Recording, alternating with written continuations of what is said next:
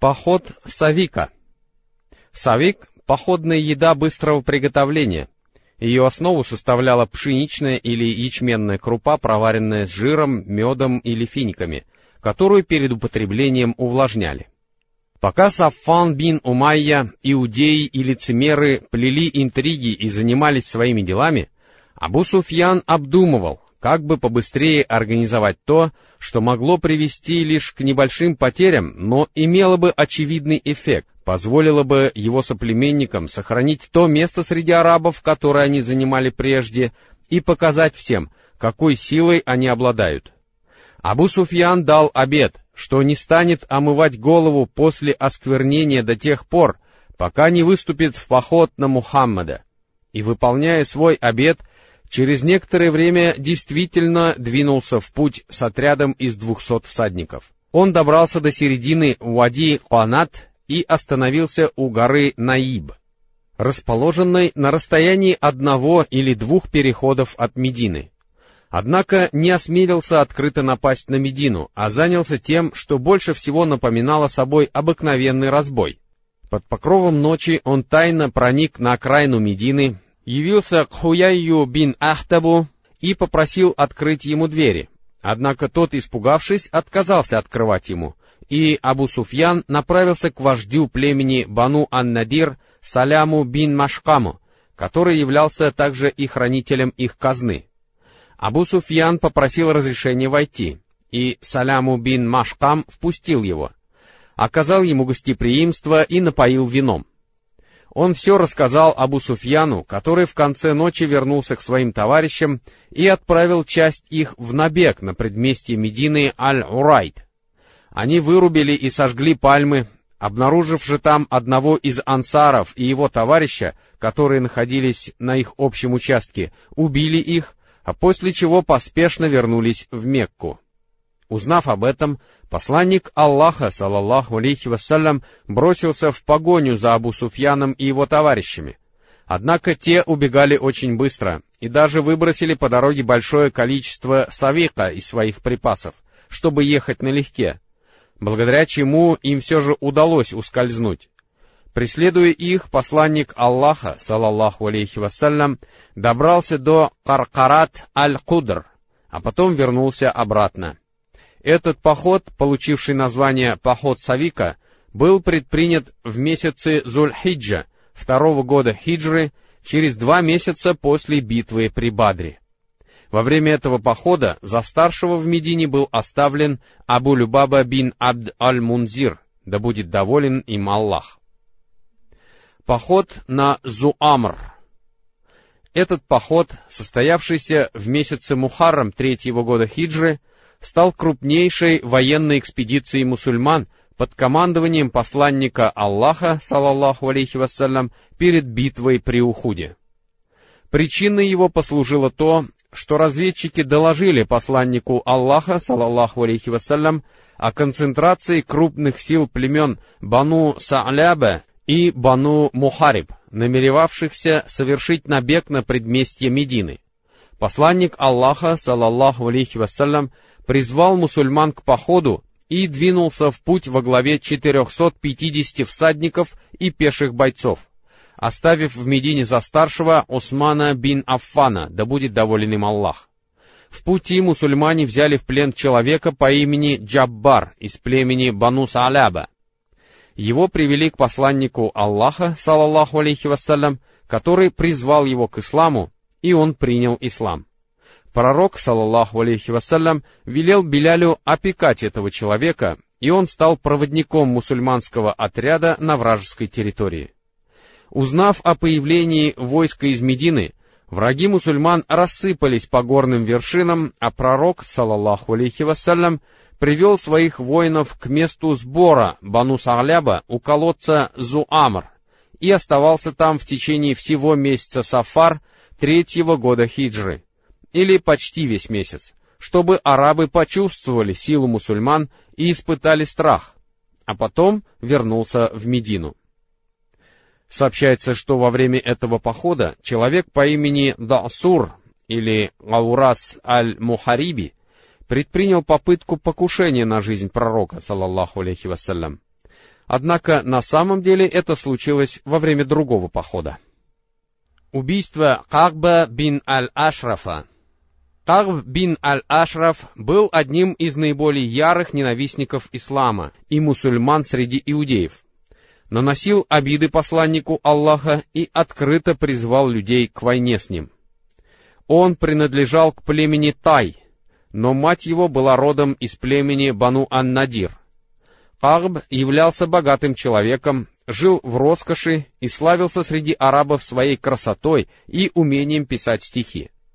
Его укрепление находилось к юго-востоку от Медины за поселением Бану Ан-Надир.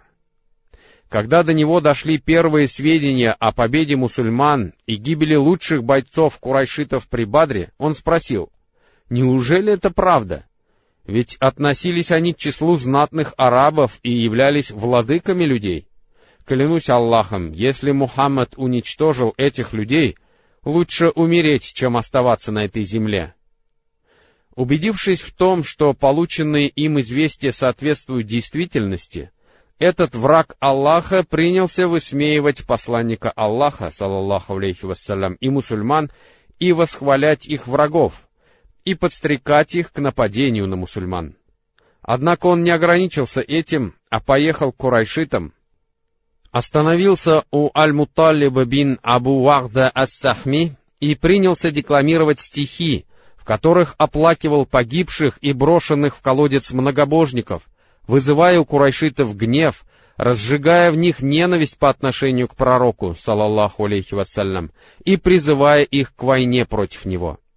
Во время его пребывания в Мекке Абу Суфьян и другие многобожники спросили его, «Чья религия тебе ближе, наша религия или религия Мухаммада и его друзей? И кто из нас следует более правильным путем? На что он ответил, «Ваш путь правильнее и лучше». И об этом Аллах Всевышний не спаслал ниже следующий аят. «Не думал ли ты о тех, кому была дарована часть Писания? Они веруют в Джипта и Таута и говорят о тех, кто не уверовал, они следуют более верным путем, чем те, кто уверовал. 51 аят, сура «Женщины». После этого Карб вернулся в Медину и принялся сочинять стихи о женах сподвижников пророка, салаллаху алейхи вассалям, нанося им тяжкие оскорбления.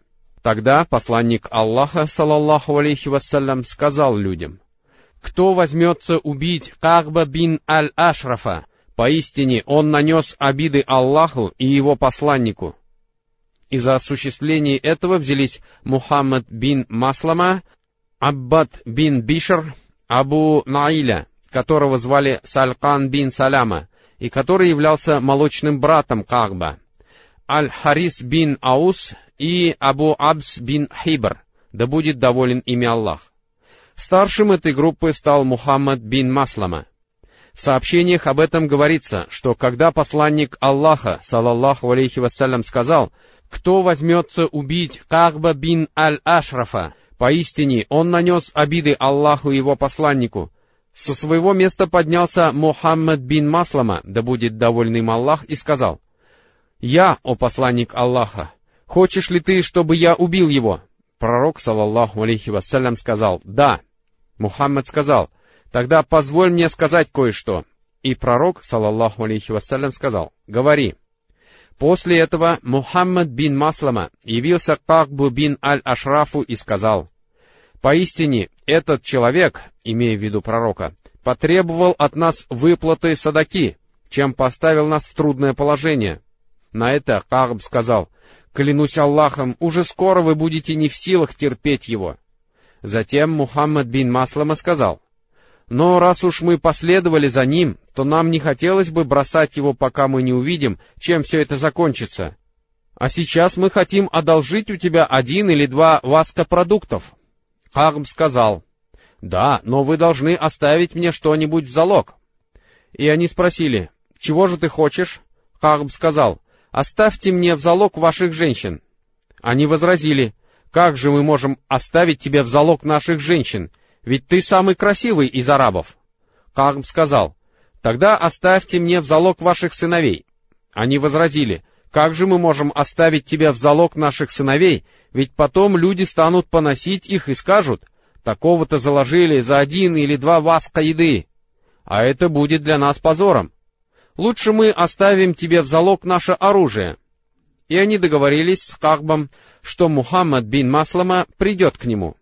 После этого Абу Наиля сделал то же, что и Мухаммад бин Маслама. Он явился к Кахбу, некоторое время они декламировали стихи, а потом Абу Наиля сказал, «Горе тебе, о Ибн Аль-Ашраф, я пришел к тебе по делу, о котором я тебе расскажу, но я хочу, чтобы ты никому обо мне не рассказывал». Кахб сказал, «Хорошо».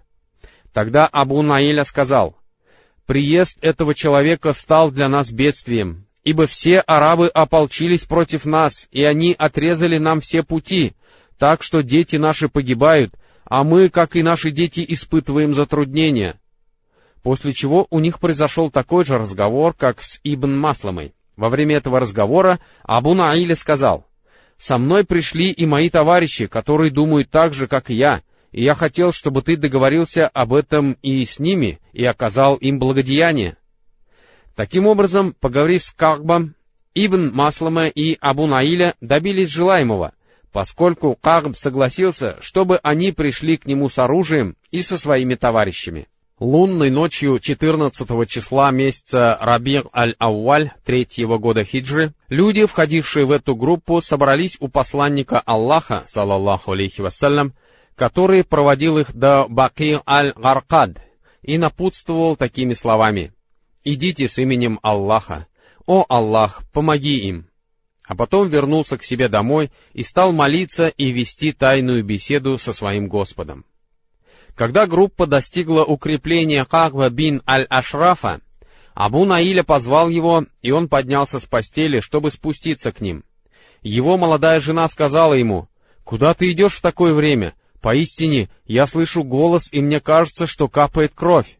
Кагм сказал, это же мой брат Мухаммад бин Маслама и мой молочный брат Абу Наиля. А кроме того, благородный отвечает, когда его зовут, даже если его могут пронзить копьем. После чего вышел к ним, умастившись благовониями, запах которых исходил от его головы. А до этого Абу Наиля сказал своим товарищам, когда он придет, я возьмусь за его волосы и понюхаю их, и когда вы увидите, что он позволит мне дотронуться до его головы, подходите и рубите его. Когда Кагб спустился к ним, он поговорил с ними некоторое время, а потом Абу Наиля сказал, «О Ибн Аль-Ашраф, не хочешь ли ты пойти с нами в ущелье Аль-Аджуз и провести время в беседе до конца ночи?» Кагб сказал, «Если хотите». После чего они вышли из дома и вместе отправились туда.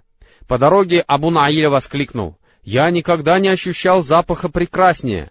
Кагб, гордый тем, что он услышал, сказал, «У моей жены самые лучшие благовония среди всех арабов». Абу Наиля спросил, «Не разрешишь ли ты мне понюхать твою голову?» Кагб сказал, «Да». И тогда Абу Наиля запустил руку в его волосы, понюхал их сам и дал понюхать своим товарищам. Через некоторое время он снова спросил, «Можно ли мне понюхать еще раз?» Кагб сказал «да», и Абу Наиля сделал то же самое. Еще через некоторое время он снова спросил, «Можно ли мне понюхать еще раз?» Кагб сказал «да», и Абу Наиля запустил руку в его волосы, схватив же их, он воскликнул, «Бросайтесь на врага Аллаха!» И они стали рубить его своими мечами, однако не достигли своей цели. Тогда Мухаммад бин Маслама, да будет доволен им Аллах, схватил Микваль, Мигваль — это холодное оружие наподобие рапиры. Приложил его к животу Хагба пониже пупка и надавил на него тяжестью своего тела.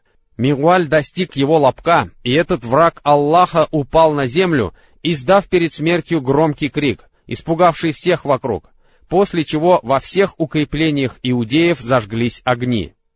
После этого мусульмане вернулись обратно, но Аль-Харис бин Аус, да будет доволен им Аллах, был случайно ранен мечом кого-то из своих товарищей и истекал кровью. Когда они добрались до Харры Аль-Арид, люди заметили, что с ними нет Аль-Хариса, и ждали его некоторое время, пока он не присоединился к ним, а дальше они несли его на руках. Добравшись до Баки Аль-Гаркад, они стали произносить слова «Аллах велик!» Это услышал посланник Аллаха, салаллаху алейхи вассалям, который понял, что они убили Кахба, и тоже воскликнул «Аллах велик!». А когда они пришли к нему, он воскликнул «Да преуспеете вы!». Они сказали «И ты тоже, о посланник Аллаха!». А потом бросили к его ногам голову этого притеснителя.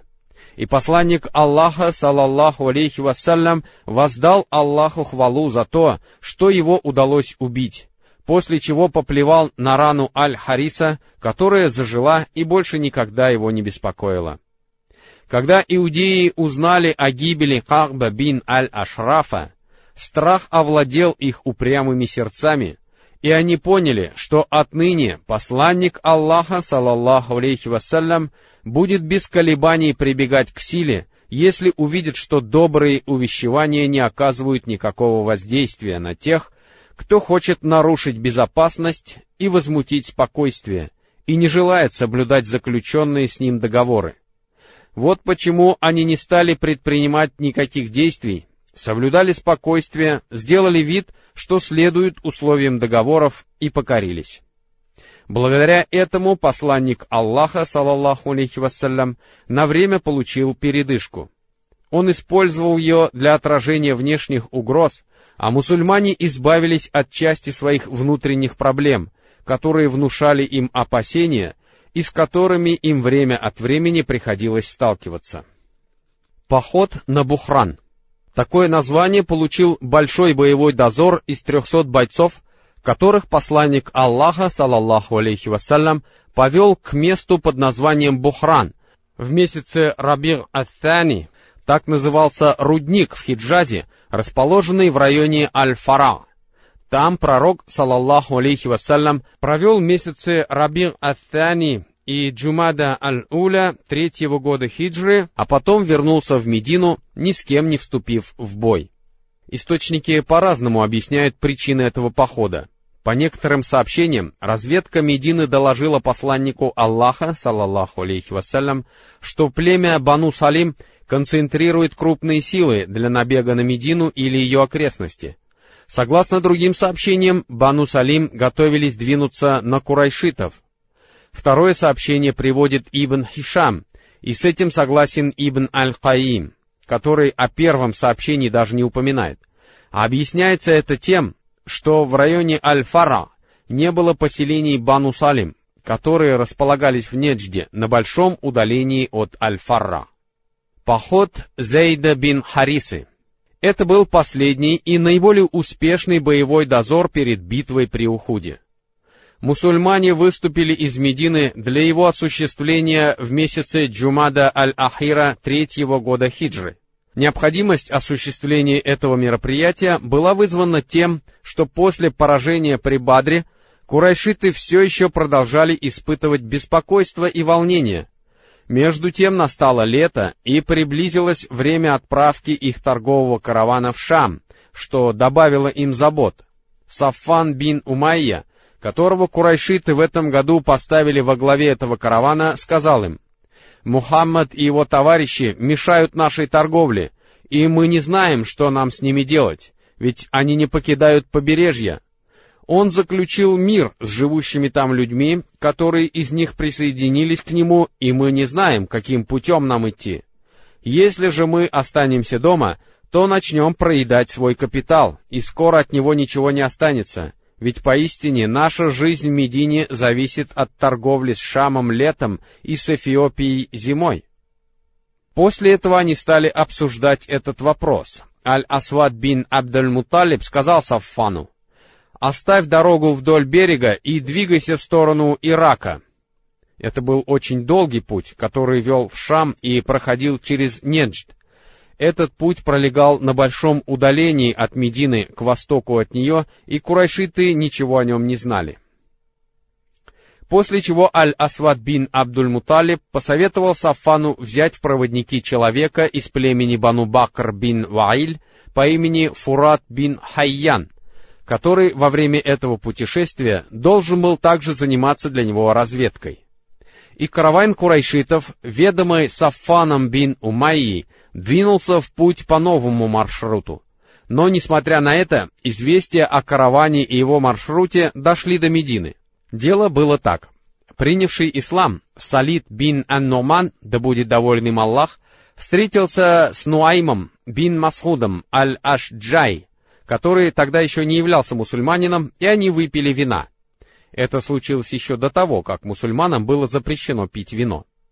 Под воздействием выпитого Нуайм подробно рассказал Салиту о караване и пути его следования, после чего Салит поспешил к посланнику Аллаха, салаллаху алейхи вассалям, и все передал ему.